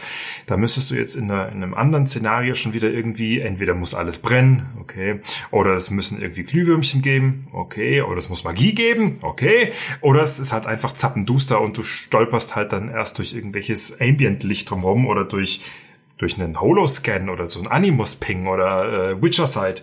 Ähm, aber die Science Fiction an sich kann dir, kann dir schon auf einer untersten Ebene, ohne diese ganzen anderen gimmicky, gamey Features, kann dir da eben schon die Möglichkeit bieten für coole Sinneseindrücke. Und ja, das ist ein, ein Vorteil, den Cypher halt einfach hat und der in Spielen immer noch zu wenig, aber immer mehr durch die neuen Engines mit ihrer brutalen Beleuchtungstechnik immer mehr ausgenutzt mhm. wird, ja. Aber das finde ich spannend, weil dann, da kommt es nämlich zu einem Nachteil der Science Fiction. Das wäre für mich so der, der, den Bogen, ich hoffe, den kriege ich irgendwie gespannt jetzt zum Ende des Podcasts, ähm, dass zum Beispiel, wenn du an, an einen Star Citizen denkst, ich finde es unglaublich schwierig, mir vorzustellen, wenn dieses mal, sagen wir mal, wenn es auch äh, in diesem Online-Universum dann bist und du hast mehr als ein System, diese Spielerführung da richtig hinzubekommen, ja, weil am Ende, was ist deine einzige Möglichkeit? Du hast halt eine Star-Map und gehst da von einem Planeten oder zu einem Sonnensystem zum anderen. Aber diese Größe eines Universums, das ist was, auch was, was ich mir bei Starfield, wo ich mir Gedanken mache, wie kann man das irgendwie, äh, ja, wie kann man das richtig äh, machen, dass der Spieler sich da nicht verloren fühlt, dass er ihm nicht langweilig wird, ja wenn du dir, je mehr Freiheit du ihm gibst in einem großen Universum, desto schwieriger stelle ich mir das vor, äh, wird es dann auch, dass der, dass, dass man nicht einfach sagt, ja, pff, ist ja eh alles egal, in Norman Sky sieht ja eh jeder Planet, äh, ist ja scheißegal, wo ich jetzt hingehe, ne? Ähm, das äh, habe ich. Irgendwo weinen jetzt gerade ein paar Norman Sky Entwickler. da da würde, würde mich auch deine Meinung mal interessieren. Als, als, äh, als Designer, was man, was da die Lösung ist, ja, also ist die, die einzige, die ich mir vorstellen kann, ist halt sowas wie äh, beim Mass Effect zu machen, halt, wo du wirklich an, eigentlich immer im Korridor bist und du diese Planeten sind halt einfach nur ein Ladebildschirm, ja, äh, und bist nicht wirklich in dieser Welt drin. Und bei einem Star Citizen habe ich eben halt das Gefühl, es ist zu groß für mich. Es ist einfach so überwältigend, dass ich gar nicht weiß, wo ich anfangen soll oder wo, wo ich hingehen soll. Oder ich fühle mich, als ob ich alles verpasse. Finde ich sehr, sehr schwierig tatsächlich. Ja, da gibt's, gibt's, würde ich mal sagen, zwei, drei Aspekt, Aspekte, die man da lösen muss. Das erste ist die Verzahnung von, wie ich vorhin schon gemeint habe, Mikro- und Makroperspektive. Also sprich, Makro wäre dann der Blick aufs ganze Universum. Und wie komme ich dann von da zu dem Mikro, also sprich auf der Planetenoberfläche und dann zu einem zu einer Stadt oder so. Das ist ja eine große Hürde, mit der Star Wars aufzukämpfen hat. Die fliegen auf irgendeinem Planeten und fliegen dann in eine Stadt auf diesem Planeten und kommen da dann in den Konflikt, wo du dir denkst, ja, aber dann fliegt doch halt nicht genau zu der einen Stadt, wo es dann, wo ihr ganz genau wisst, dass ihr in, in den Kuhfladen stopft, in Anführungszeichen. Nehmt doch einfach irgendeine andere auf dem Planeten, dann wird doch wohl irgendwo anders noch der Kuhstrom legen, den ihr braucht. Das ist dann immer ein bisschen lazy, lazy writing mäßig. So. Also sprich, diese, diese, diese äh, Blickwinkel Maßstabsverkehrung, also wie, wie verzahnst du das miteinander? Äh, und der zweite Punkt ist, dann den, den Spieler dazu zu motivieren und ihn zu animieren, diesen, diesen äh, Perspektivwechsel mitzunehmen. Also sprich, nicht die ganze Zeit nur oben auf seinem Schiff sitzen zu wollen und zu sagen, ja, jetzt fliege ich halt hier aufs Universum, sondern halt auch wirklich runtergehen zu wollen und sich das angucken zu wollen. Das fand ich bei, bei Jedi Fallen Order, fand ich das ein bisschen schwierig, weil es immer so, ja, wir müssen da jetzt hinfliegen und dann müssen wir da runterfliegen und äh, ja, aber dann erklärt mir doch mehr, warum. Warum kann ich jetzt nicht zum Beispiel in einem, in einem Spiel wie Mass Effect, warum kann ich nicht ganz detailliert und das will ja Star Citizen mehr oder weniger umsetzen oder tut's ja zu einem gewissen Teil auch. Du kannst ja wirklich von der, der abstrakten Perspektive von einer kleinen leuchtenden Kugel, einem Planeten, kannst du ja bis auf runtergehen, bis aufs Staubkorn, was da halt durch die Gegend wedelt. Und dem Spieler da den Antrieb zu verpassen, zu sagen, jetzt gucken wir uns das hier mal in so einer Holosicht an und dann zoom in, zoom in, zoom in, zoom in, ah, das ist der Städte, zoom in, zoom in, ah, das sind ja kleine Baracken, zoom in, zoom in, ah, das ist eine Bar. Und unter der Bar gibt's ein Verlies und da sehe ich eine Energiesignatur. Also all das, was wir in den Filmen und in den Serien dann immer so äh, quasi als als suggeriert oder souffliert bekommen von den Charakteren und sagen, oh, Captain, ich habe hier mit meinem Tricorder gescannt, dass sich da hinten eine Powerzelle befindet das kann doch der Spieler selber machen. Und dann bin ich schon motiviert, was weiß ich, ich hock in meinem Science-Fiction-Shooter 0815 Mass Effect 23, ich hock auf meinem Raumschiff, meine Energiezelle ist kaputt, was mache ich? Da ist ein bewohnter Planet, ich zoome halt ran, ja, da gibt's eine, eine Basis von Bösewichten, ich zoome ran, ich zoome ran, ich zoome ran, ich sehe, die haben in ihrem Keller, haben sie 20 von den Energiezellen gebunkert, so, zack, dann habe ich schon eine intrinsische Motivation als Spieler dahin zu fliegen. Und dann mache ich diesen ganzen Prozess von Makroebene auf Mikroebene, dass ich mich dann darunter nachher durch die Bösewichter ballern muss, mache ich in einem Fluss durch und aus meiner eigenen Motivation heraus. Also das wäre, das ist jetzt, sage ich mal, ne, ne, ein spielerischer Aspekt, auch den halt so nur die Sci-Fi bieten kann. Und gerade auch diese, diese Maßstäblichkeit zu sagen, okay, ich fange ich fang im Großen an und dann werde ich immer kleiner oder umgekehrt.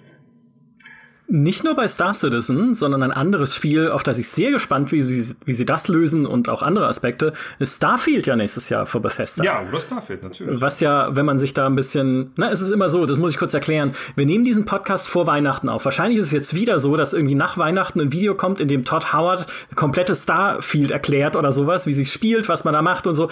Stand jetzt, wo wir aufnehmen, wissen wir es nicht. Also man weiß nicht, wie wird das Gameplay sein, wie wird das Spiel überhaupt Weltraumreisen darstellen, wie frei kann ich mich bewegen auf seinen Planeten. Man hat ja immerhin schon Artworks gesehen, die sehr unterschiedliche Welten zeigen. Einmal so eine riesige Stadt, dann ein Dschungel und dann irgendwie so eine Felsmondwelt, ja. Also man sieht schon, es soll Vielfalt bieten und es kann ja dann dadurch auch bisschen diesen Gedanken wiederleben von, man entdeckt neue Welten, neue Zivilisationen vielleicht auch, na, keine Ahnung, vielleicht sind es dann auch einfach nur Menschen. Aber man kommt auf jeden Fall in immer neue Settings. Aber wie funktioniert dann da Navigation? Kann ich mich auf den ganzen Planeten bewegen? verliere ich mich irgendwie in diesem Kosmos? Also verstehe ich, wie das alles zusammenhängt oder wird das gut erklärt? Habe ich die Freiheit, die ich eigentlich von einem Bethesda-Spiel erwarte, siehe Skyrim, mich überall hinzubewegen, wo ich möchte? Oder führt es mich doch mehr, um da halt ein bisschen mehr Struktur einfach auch reinzubringen, wie es beispielsweise in Mass Effect Andromeda getan hat mit den Welten, die man da besucht? Ich bin gespannt.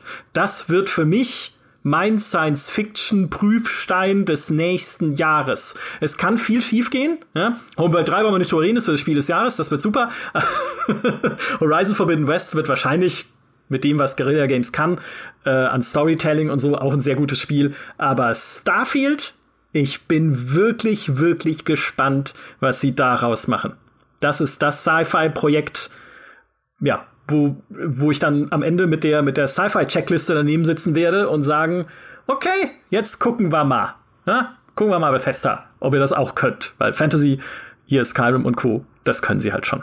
Da muss sich Bethesda dann halt wirklich beweisen, weil sie gerade diese, ihre Welt in sich jetzt mal sauber miteinander zu verzahnen, das kriegt Bethesda meiner Meinung nach so gut hin wie kaum, kaum ein anderes, kaum ein anderes Studio, denn äh, ich gehe nur wieder zum von vielen Leuten gehassten, aber von mir persönlich ja sehr geliebten Fallout 4 zurück, was ja die einzelnen, die einzelnen Tech-Standard, Schrägstrich, äh, Weltansichtsperspektiven von Institute und Brotherhood of Steel und dem Ödland und Raiders und so weiter, ähm, die waren in sich super unterschiedlich, auch technisch und auch von der Optik her, aber es hat trotzdem alles typisch Bethesda-mäßig wie aus einem Guss gewirkt. Das war einfach ein unglaublich tolles Art-Design. Punkt. Ende, lasse ich nicht drüber mit mir diskutieren. Und dass sie das können, dass sie das ja auch in, in den Elder Scrolls können, da braucht man auch nicht drüber diskutieren. Das wissen wir, dass sie das können. Aber das ist halt bis jetzt nur diese Mikroperspektive, die wir da haben. Und jetzt müssen sie es halt nicht nur auf einem Planeten machen, sondern auf mehreren. Und das muss dann auf mehreren Planeten und mit mehreren Städten dann halt auch so funktionieren. Und da verhebt sich ja schon Scott, Scott Roberts immer, also das ist ja bei ihm auch eine, eine Thin Red Line Gratwanderung, wo nicht weiß, ob er jetzt komplett wahnsinnig wird, bevor es fertig wird, oder ob es das größte Game ever, ever, ever, ever wird. Ähm, da habe ich halt einfach auch Angst, dass Bethesda sich dann entweder dran verhebt und scheiße wird, oder dass es halt dann wirklich äh, so wie ein klassisches Schrägstrich Freelancer oder wie die anderen, wie Jedi Fallen Order oder so, dass man halt immer nur so ein, von einem ganzen Planeten dann immer nur ein Fitzelchen hat zum Erkunden, was ich dann schade fände, aber was es dann wenigstens für sie ein bisschen einfacher machen würde, es durchzugestalten. Weiß ich nicht, aber das ist halt die Herausforderung, vor der sie stehen. Ich finde es schön, dass du Scott Roberts, den, den äh, Adoptivsohn von Chris Roberts, gerade ähm, Star Citizen zugeschrieben hast. Oh ja, sorry. den Unbekannten. Ja, Nein, ja. kein Problem. Aber ähm, das Ja. ist ja tatsächlich, deswegen dauert es ja so lange. Das, weil sie haben ja diese ursprüngliche Idee gehabt, okay, wir machen es wie ein Freelancer, es gibt eine Landezone, da kommst du hin und jetzt diese Planeten gibt's ja schon. Du kannst jetzt in Star Citizen auf den Planeten fliegen und rundherum alles erkunden, was du möchtest. Aber ist es dann auch wertig, da alles zu erkunden? Das ist, da, das wird noch ein paar Jahre dauern, äh, bis wir diese Frage klären können. Ja, aber wir werden sie klären können. Das ist das Schöne am echten Leben im Gegensatz zur Science Fiction. Ne? Weltraumreisen werden wir vermutlich nicht mehr erleben, außer bei Jeff Bezos. Aber Starfield und die Science Fiction Spiele, die noch kommen und natürlich auch Science Fiction Serien und Filme, zum Beispiel die Dune-Fortsetzungen, die noch kommen, die werden wir erleben. Und das da habe ich Bock drauf. Ja, und Homeworld 3 werde ich auch erleben. Wer hätte das gedacht noch vor ein paar Jahren, dass das jemals immer noch kommt? kein Homeworld 1 und 2 gespielt hat, der, dem ist auch nicht mehr zu helfen. So. Der muss es jetzt tun. Jetzt, sofort. Jetzt lasst alles stehen und liegen, reißt euch die Kopfhörer aus den Ohren und fangt an, Homeworld zu spielen, sonst kann ich euch nicht helfen am Ende des Jahres, wenn es wieder heißt, warum ist Homeworld so toll, Micha? Nein, da antworte ich dann nicht mehr drauf. Bis dahin müsst ihr es selber gelernt haben und äh, wissen. Oder wir schmeißen euch in ein Warploch. So. Genau. In diesem Sinne, das war ein Podcast über die Zukunft. Ihr, die ihr uns hört, befindet euch bereits in der Zukunft, wenn ich das sage, sozusagen, weil ihr uns ja erst hört, anderthalb Wochen nachdem wir diesen Podcast aufgezeichnet haben. Und ihr seid auch schon im neuen Jahr. Deshalb frohes Neues, lasst es krachen, habt ein tolles 2021 und wenn ihr Bock habt, dann bewertet unseren Podcast, den GameStar Podcast oder auch Was spielst du so, unseren zweiten Podcast, auch mal auf Spotify, wenn ihr über Spotify hört, denn da ist eine neue Funktion, dass man da jetzt auch Sternebewertungen vergeben kann. Äh, leider nur fünf Sterne, das ist ein technisches Problem, aber das existiert schon lange beim GameStar Podcast. Also guckt euch mal an, wenn ihr Bock habt, wenn nicht, auch gut. In diesem Sinne, habt ein tolles Jahr und bis zum nächsten Podcast. Macht's gut. Tschüss. Ciao und schaut Farscape. Ciao, ciao. Danke. und schaut Stargate. Nochmal. Alle zehn Staffeln.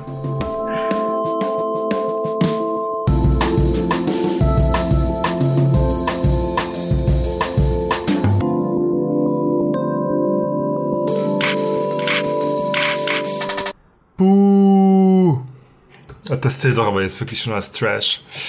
Nein, nein, nein, das, das war großartig. Das war großartig. Es wurde immer besser, je länger du es geschaut hast.